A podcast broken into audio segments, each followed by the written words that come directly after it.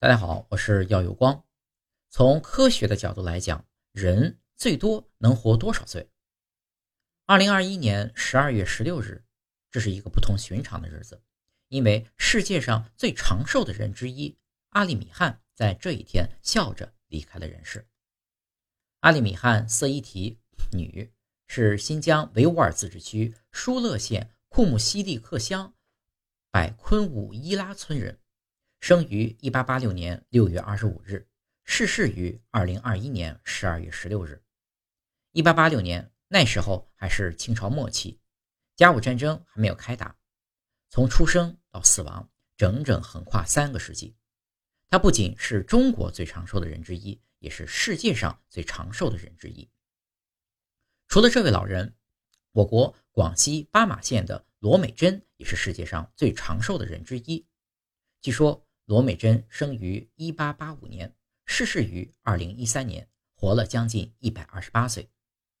如果不以百岁老人的人数来算，阿里米汗色依提老人生前所在的疏勒县也算是中国的长寿之乡。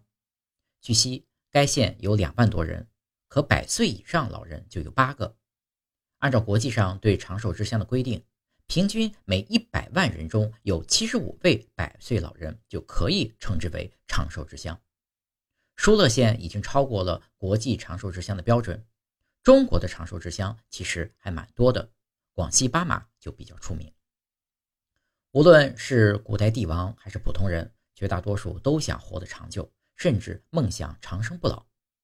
可生和死是每个人每个生命都必须经历的一个过程。在人类还未完全破解生命之谜的时候，死亡都是不可避免的。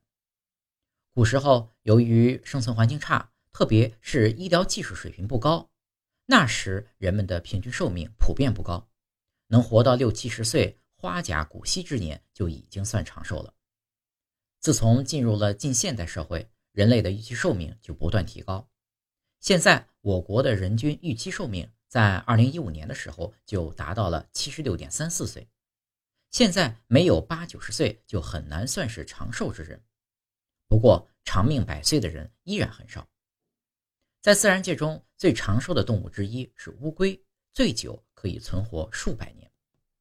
那么从科学角度而言，人最多能活多少岁呢？人是由细胞构成的。现代生物学理论认为，人之所以会衰老死亡，根本原因在于细胞的衰老死亡。人体就好比一艘船，只有时不时的更换船板、修修补补，才能不在海上沉没。